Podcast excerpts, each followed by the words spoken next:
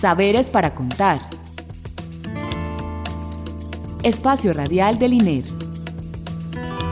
Instituto de Estudios Regionales. Universidad de Antioquia. Identidad, territorio, Cultura, investigación, diálogo. región, expresiones.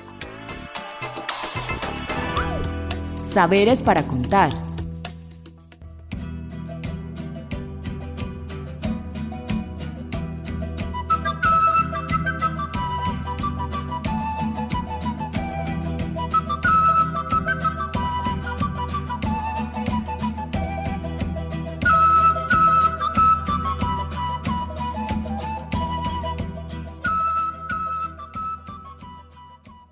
Buenas noches.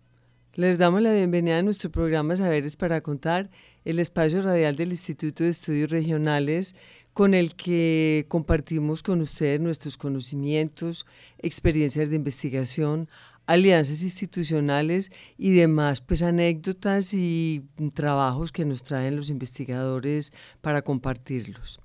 Está en la conducción con ustedes Clara Inés Aramburo y en la asistencia técnica le damos las gracias a Alexis Ramírez. El día de hoy vamos a tener un programa especial. Vamos a presentar dos productos eh, que es en formato radionovela que provienen de una investigación llamada Acceso a la Justicia de Mujeres Indígenas y Campesinas organizadas en Colombia y Guatemala. Esta fue una investigación, pues como ven, eh, entre dos países en el que, bueno, intervinieron entidades como el INER, Instituto de Estudios Regionales de la Universidad de Antioquia, también la Universidad Javeriana de Bogotá y una organización no gubernamental llamada Equipo de Estudios Comunitarios y Atención Psicosocial, ECAP, de Guatemala. Entonces, eh, primero que todo, eh, oigamos una entrevista que hicimos con una de sus investigadoras, Mónica Londoño, quien nos va a contar de qué se trata este producto, que son dos radionovelas, una en el Cesar, ya Mónica nos explicará, pero con los indígenas, las indígenas Cancuamo, y otra radionovela en, en el Cauca, y ya también Mónica nos dirá en qué resguardos.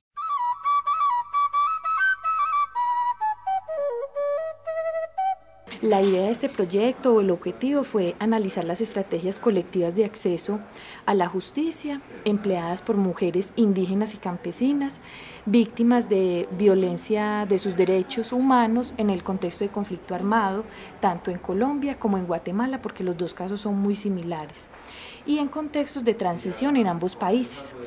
La idea era contribuir a la incidencia de políticas públicas con un enfoque de justicia de género y etnia. ¿Cómo entran entonces las dos radionovelas a este proyecto? Porque uno de los objetivos eh, específicos era fortalecer las capacidades investigativas y de información y comunicación para la incidencia de mujeres, de estas mujeres con las que estábamos trabajando, que en su mayoría para el caso nuestro eran viudas, y jóvenes en el caso de mm, hijos e hijas eh, de esas comunidades en general mediante la apropiación de medios audiovisuales y el uso de tecnologías de información y comunicación. Desde allí, entonces, eh, específicamente desde la Universidad de Antioquia trabajamos el caso del Cauca, del Naya, y la Universidad Javeriana trabajó en el Cesar dos casos. Eh, en estos casos trabajamos nosotros directamente con acompañamiento de una documentalista independiente que es Ana Cristina Monroy. Ella ya nos había venido eh, acompañando en otros proyectos, entonces trabajamos directamente con ella y con dos personas, una de Valledupar y otra de El Cauca. Una mujer eh, indígena de, de, procedencia también campesina de allí de Valledupar, elegida por las mismas mujeres que manejaba la radio, y un hombre un joven eh, del Cauca, del resguardo Quitequihue, también elegido por, por la misma comunidad que tenía experiencia en radio.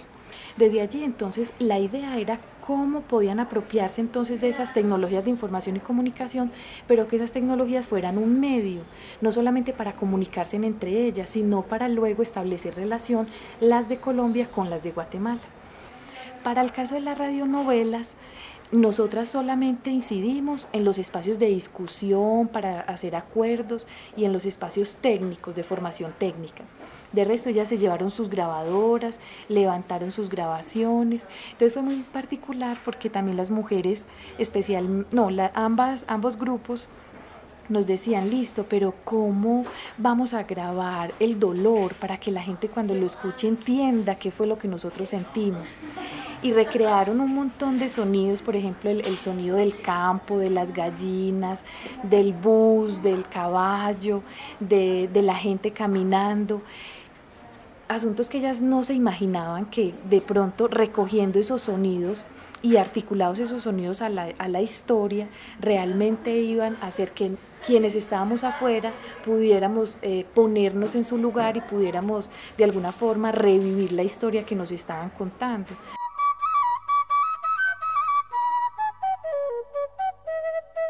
Bueno, para comenzar, oigamos la primera radionovela, la del César.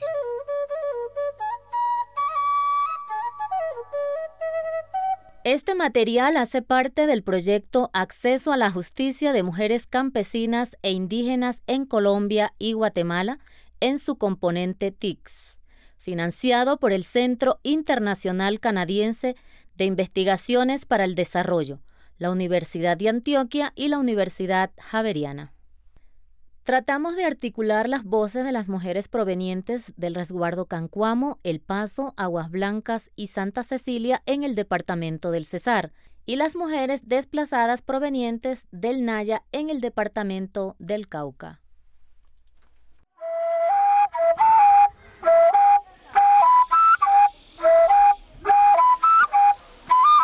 Ajá, mija, ¿cómo seguiste con los malestares? Salí corriendo del trabajo para venir a verte. Me tenías muy preocupada. Ay, mi amor, tuve un día terrible. Todo me da vómito, todo me da asco. Este embarazo me está dando muy duro. Imagínate. La cena la preparé porque definitivamente te quiero mucho, pero no sabes todo lo que me tocó hacer. Mi reina, ¿cómo va a ser? Eso se pasará pronto. Si es una hembrita, se va a llamar Alina. Y si es varoncito, Julián, como yo. Ven amor a la cama para arrullar a ese hermoso bebecito. Mm, qué cosa tan bonita mi bebecito.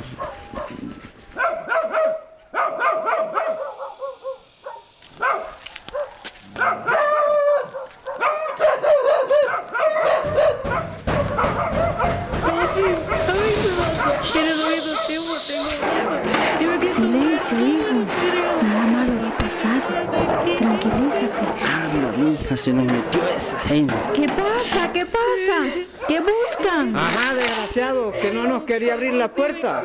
Busca las armas que tienes por ahí. No tenemos armas. No nos maten. Al suelo, amárrenlo. Déjeme cambiar. Cállate, perro guerrillero. Váyanse, déjenos en paz. Amárrenla a ella también, que nos las llevamos. Déjenla a ella, ella está embarazada. Cállese, nosotros no tenemos que ver con eso. Ustedes se lo buscaron. ¿A dónde nos llevan? ¿Qué quieren? ¿Qué buscan? Nosotros no somos guerrilleros. Cállense. Váyanse, déjenos en paz. Si quieren nosotros nos vamos del pueblo, pero déjenos vivir. Cállense, sapo. No hable, cierre la boca. Sabemos que ustedes hacen fiestas cuando ellos están aquí. Estamos enterados de todo.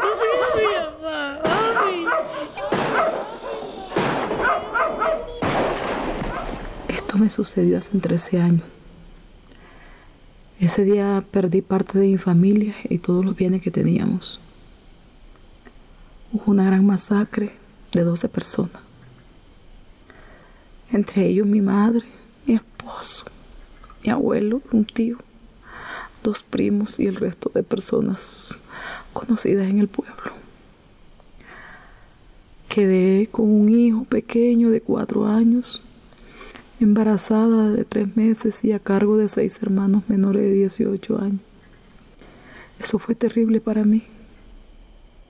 Eso hizo que me desplazara con mi familia a una ciudad desconocida, sin conocer a nadie, sin nada, empezar de cero. Llegamos a una casa donde no nos querían arrendar porque éramos muchas personas mis hermanos, familia de mi mamá, Estábamos en hacinamiento, en condiciones precarias. Pasábamos hambre. Sobrevivíamos con la poca ayuda que nos brindó una organización internacional en ese momento. No sabía qué hacer, no sabía dónde acudir. Orientada por un familiar, acudí a la defensoría, hice la declaración de los hechos. Después de sacar cédula, declaré en la red de solidaridad. Recibí una pequeña ayuda después de seis meses. Después de ver que la ayuda era mínima, mi papá como se había desplazado a otro lugar, yo me fui a vivir con él y mis hermanos. No es fácil llegar a un lugar desconocido. En ese lugar había más violencia. Mi papá ahí fue amenazado por un grupo armado. Pedí a dos de mis hermanos para que entrara a la fila y así dejarnos quietos y darnos plata para que no nos faltara nada. Y ellos estaban enterados de nuestra situación y de la violencia que habíamos vivido. A raíz de eso nos regresamos a la ciudad donde llegamos. Con esfuerzo y con la poca ayuda que he recibido he podido salir adelante. Me ha tocado trabajar duro, vendiendo pescado, comida, fritos, minuto, venta por catálogo, bebida, para ayudar a sacar a mis hermanos adelante. He logrado que ellas puedan culminar el bachillerato yo hace dos años pude terminar el bachillerato y estoy estudiando una carrera técnica para ver si tengo mayores posibilidades de un mejor trabajo y poder brindarles mejores condiciones de vida a mis hijos. No hay un solo día en que no recuerde lo sucedido. Extraño a mi esposo, a mi madre. Esa pérdida no se repara. Yo me pregunto por qué me tocó vivir esta vida tan dura. ¿Qué hizo mi familia para merecer esto? No encuentro una explicación. Y hasta la fecha desconozco cuál fue la razón de acabar a un pueblo, matar a mis familiares. Lo único que deseo es que se haga justicia. ¿Qué justicia para usted? Para mí justicia es que todas, las, todas esas personas que cometieron hechos delictivos paguen por todo lo que hicieron. Me hicieron un perjuicio y el que la hizo que la pague. Que cuando hagan el daño no quede impune, que se pague. Para mí justicia es que agarren al que cometió el hecho y pague su condena. Para mí la justicia es un derecho que todos tenemos por igualdad, pero que en mi caso siento que todavía no he visto la justicia. Que se reparen todo el daño que se le hicieron a las víctimas. Para mí la justicia es que paguen por todos los hechos que se han cometido. Todo aquel del mal que lo hicieron y quiero que me devuelvan todo lo que perdí. Justicia es igualdad, equidad, dar a cada uno lo que le corresponde con razón, es colocar en balanza justa, sin engaño.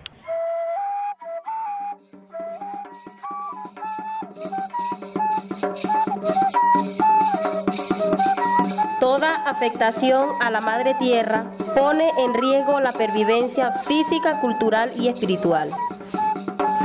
La violencia disminuye el territorio y por ende la vida. La paz le hace grande, nos une y garantiza la permanencia de todo cuanto existe en el planeta. En las comunidades indígenas hay mucha violencia, pero eso ya no lo quiero más. Yo quiero paz y armonía para mi pueblo. Y luego con sabrosura. Diciendo no a la violencia, seguimos nuestra cultura. No a la violencia, seguimos nuestra cultura. Nosotros niños queremos un territorio sano y libre de violencia. El conflicto achica el territorio, la paz lo hace grande. Pegar un grito y yo me tuve que callar. Pegar un grito y yo me tuve que callar. A pesar de tanto conflicto no nos pudieron acabar. De tanto conflicto no pudieron acabar. Exigimos al Estado que se nos respeten nuestros derechos y nos brinden garantía en los proyectos para mejorar nuestra calidad de vida. Quiero paz y armonía en mi territorio.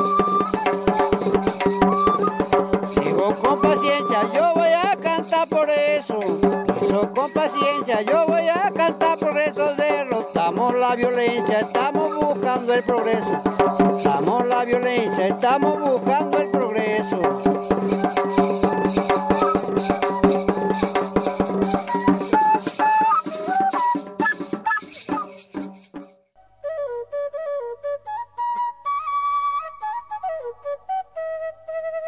Y ahora vamos a oír la radionovela del Cauca.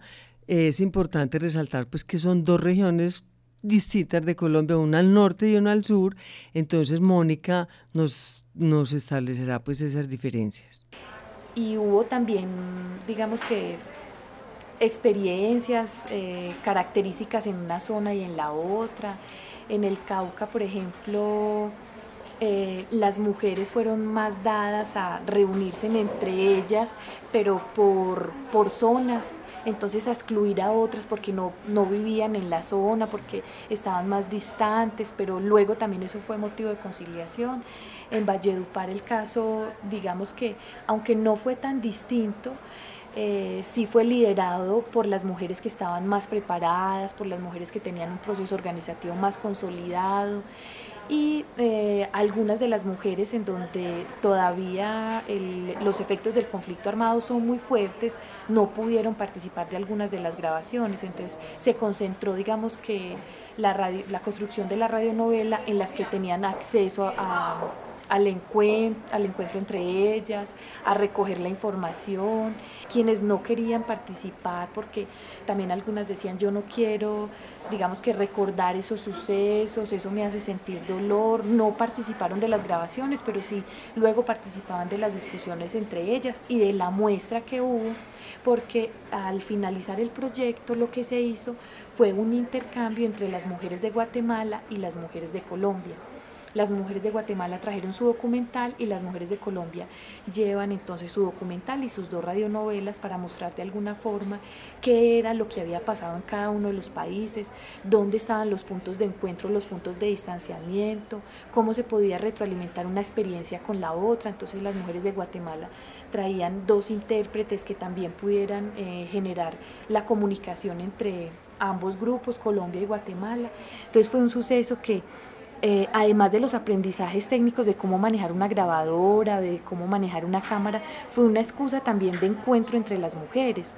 Eso hizo también que ellas consolidaran sus procesos de alguna forma organizativos de que se reflexionaran cosas como mujeres, porque siempre se reflexionaron asuntos del, del, acceso a la justicia fue en general, como comunidades. Los hombres en la mayoría de los casos fueron quienes hablaron por ellas. Y sobre la justicia indígena, no se, no se abordaba mucho el tema porque la justicia indígena se quedaba corta en algunos aspectos, especialmente para la reparación, por así decirlo, de, mmm, de sucesos y cara, eh, característicos de las mujeres, que no son para todo el mundo. Las mujeres vivieron asuntos de violencia sexual, por ejemplo, que no vivieron los hombres. Entonces, como la justicia indígena también, mmm, digamos, no se había preparado para abordar este tema o no lo había tocado. Y en el caso de la justicia ordinaria, por la cual nos regimos pues el, el resto del país, podríamos decir, habían también eh, ciertas limitaciones a la hora de ellas ir, por ejemplo, a hacer un reclamo a una oficina, a una fiscalía, a un juzgado. El solo hecho de ser mujeres campesinas e indígenas también eh, hacía que fueran excluidas. Entonces, ¿cómo materializar todo eso en el documental y en la radionovela? Para mostrarle al resto del país que los efectos del conflicto armado son diferenciados en ellas por ser mujeres, por ser indígenas y por ser campesinas.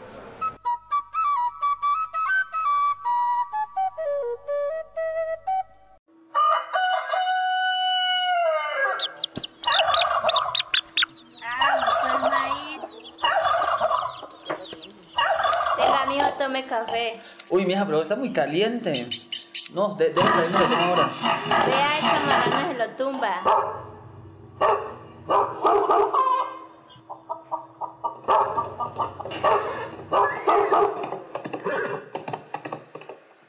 Uy, ¿quién es? Ah, sale la señora Fabiola. Vaya, súmese a ver qué es que quieren. Buenas. Doña Yuri, usted sabe de esa gente que viene entrando, no se, no se sabe si es ejército o es guerrilla. ¿Cómo así? ¿Cuál gente? Usted no sabe, todo el mundo corre para arriba y para abajo. Hoy, mijo, que viene una gente armada. Oh, qué cuento de gente armada, hombre. Sí, don Antonio, los que no se van los asesinan. Ay, no, Dios mío, en plena Semana Santa. Bueno, de todas maneras ya se les avisó porque yo sí me voy con mi familia. Muchas gracias, doña Fabiola, muchas gracias. Yo sí me voy con mi señora a pescar. Hasta luego. Hasta luego. Ay, mijo, sí como que es verdad de esos tipos armados. Ay, no, mija, pero ojo que le van a hacer daño a uno. Ay, eso es de esa gente que siempre jode. Ah, no se asare por eso. Ah, es igual. ¿Qué nos va a pasar hoy? No, esto- yo no creo que nos pase nada. Vámonos rápido entonces. No, no, no, esperemos, esperemos, a ver, esperemos, esperemos. Esto sí, jue madre, es que no escucharon o qué, le estamos dando cinco minutos para que se larguen de aquí. ¿Cómo así? Pero, ¿y, y quiénes son ustedes o qué? ¿Cómo así? Que nos tenemos que ir. ¿Cómo así que? ¿Por qué? Es que ustedes no saben, somos las autodefensas. Que venimos acá y se tienen que ir. Se tienen que ir, le damos cinco minutos, acomoden las cosas y váyanse. Ay, no, ¿cómo hasta ahí, mis animales? No, no, no debe de haber una confusión, señor. Nosotros no nos podemos ir. ¿no? ¿Cómo? ¿Para dónde? No Señores, le estamos ordenando, ¿quiere que los, que los hagamos desaparecer de aquí, de ese territorio? No, no, no, no, no. Por favor, no le vaya a hacer nada a mi familia. Bueno, pues entonces váyanse, váyanse. Le estamos dando la oportunidad para que vayan. Pero esperen, nos cambiamos. No, de una, váyanse, váyanse. De una, váyanse. Ay, no, no, no. Papá, ¿me pongo las botas? Sí, mijo, póngase esa bota rápido, póngase. Rápido, rápido, rápido, póngase esa bota rápido. Rápido, rápido, rápido. Póngase esa bota.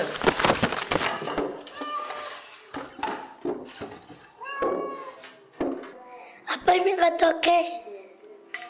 Mamá, ¿y el señor quién es? Gente mala, mijo. ¿Por qué nos tenemos que ir? Mijo, no pregunte, no pregunte. Vámonos, vámonos.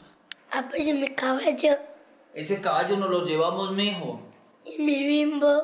Mijo, que no pregunte más. Vámonos y, y- y ellos se cuidan solos. Camine, camine, vámonos, vámonos. A ver, a ver. Muévale, muévale, vea. Ay, no, Dios mío. Yo les dije No se quede, no, que no se quede. Mataron a ese señor.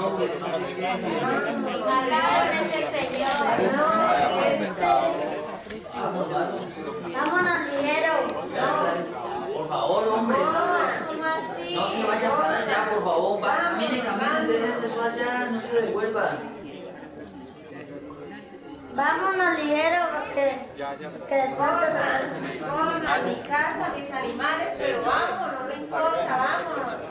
Más vale la vida de nosotros, corramos. Papá, me con mi carro. Hijo, hágale, hombre, yo le pongo, rápido. Duele mi pie. Bueno, mijo, entonces, ¿por dónde nos van? ¿Por el valle o por el Cauca? Vea, mija, por el valle, por el Cauca, pero hágale. Allá cuando lleguemos al crucero miramos cuál está más, más rápido y menos peligroso. Amarre bien el niño que se le va a caer, vea. Vamos a poner, nos vamos. Dejaré mi tierra por ti, dejaré mis campos y me iré lejos de aquí. Cruzaré llorando el jardín y con tu recuerdo partiré. Voy cansada. Me duelen los pies. Cárgueme. No, mija, yo también voy cansada. Y con todo esto que, que llevo, no puedo cargarla. Súbase al barranco, que esa bestia la pisa. ¡Cójame, cójame, que me caigo! Ay, Dios mío, esa señora se cayó, ayúdenla. Doña Aleja, Por aquí hay una seña como que si hubieran tirado a alguien. Vamos a mirar en ese abismo. No, no, no, vámonos. De pronto nos alcanza esa gente mala y a nosotros también nos tiran por ahí. ¿Por qué mataron tanta gente inocente si ellos eran gente de bien que trabajaban humildemente en las fincas? No lo sabemos, no lo sabemos. Vamos a preparar un poco de agua para los que vienen cansados, para, para la gente beber, a ver si alcanzamos a salir a los robles donde está el carro. Mamá, mamá, ¿qué es eso? En lo que nos vamos a Mija, subir. este es un medio de transporte, como la mula, pero súbase que esto nos va a llevar. Señora, ¿ese costal de quién es? Eso es mío, pásemelo. No, ese costal es de doña Franci. Ese es mío, ese es mío, ese es mío.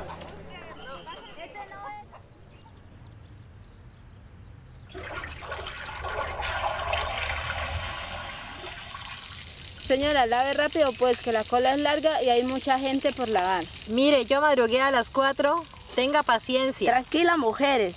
Debemos tener paciencia, esto es lo que hay. Ya no estamos en la región, allá el agua sobra y no podemos desperdiciarla. Señora, por favor no desperdicie tanto el agua que habemos muchos que la necesitamos. Acérquense, coloquen la atención, que vamos a hacer una reunión para solicitar tierras. Sí, vamos a ver qué van a decir. Sí, vamos, vamos. Vamos, pues, a ver qué, qué va a pasar. Vamos, vamos. Comunidad, vamos a sacar unos guardias para la seguridad de nosotros mismos porque están asesinando a nuestros comuneros y no sabemos quiénes son. Mirando la necesidad de la comunidad, hemos decidido instaurar una acción de tutela para que nos den una reubicación definitiva para las familias que permanecemos en este albergue porque ya no aguantamos más tanta injusticia. Y así muchas familias salieron de la región dejando todo lo que tenían para salvaguardar sus vidas. Algunas familias, a la fecha, retornaron sin nada de garantías por parte del gobierno y otras se encuentran reubicadas en los municipios de Timbío, Santander de Quilichao y Buenos Aires, del departamento del Cauca y en el departamento del Valle del Cauca. Pero aún hoy persisten las desapariciones y asesinatos de comuneros, líderes y lideresas de la región del Alto Naya. El jardín y con tus recuerdos partiré lejos de aquí.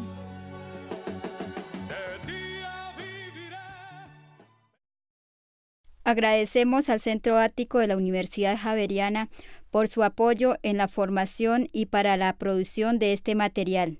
A la Universidad de Antioquia y a la Universidad Javeriana por el proceso de investigación que permitió nuestro encuentro como mujeres víctimas y resistentes.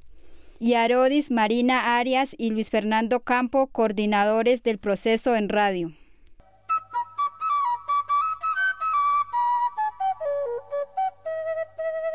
Y fue una experiencia muy importante porque esto a pesar de ser parte de un proyecto investigativo, digamos que tuvo otras aristas en las cuales nosotros como grupo de investigación eh, creemos y es la investigación acción participativa, es involucrar a la gente, no es hacer investigación desde el escritorio, es hacer una investigación con perspectiva de género en donde se pueda reconocer también cuáles son las particularidades, en este caso de las mujeres, aunque género no es sinónimo de mujeres, pero reconocer también cuáles son las particularidades de, de lo étnico de ellas como mujeres, como campesinas, de un origen específico el cual tienen, de unas experiencias y vivencias eh, particulares a otras mujeres de otras zonas del país o a otras mujeres que han vivenciado el conflicto.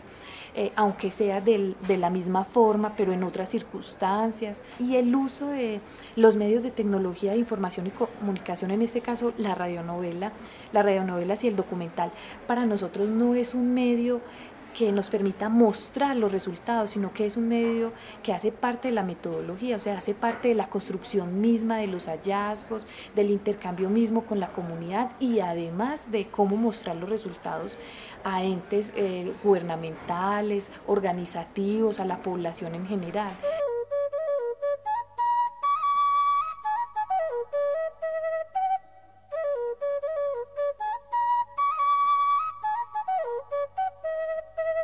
Bueno, muchas gracias ya por su atención esta noche. Le damos las gracias a Alexis Ramírez por la asistencia técnica, a Caterín Montoya y a Alicia Reyes por la realización del programa, a Oscar Pardo por la edición.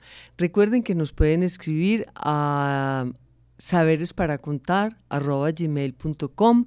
También estamos en Facebook y en Twitter. Anímense a escribirnos. Eh, los esperamos para la próxima ocasión. Muchas gracias. Saberes para contar. Espacio Radial del INER. Instituto de Estudios Regionales. Universidad de Antioquia.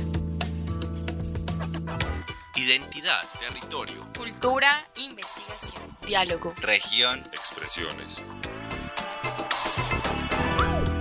Saberes para contar.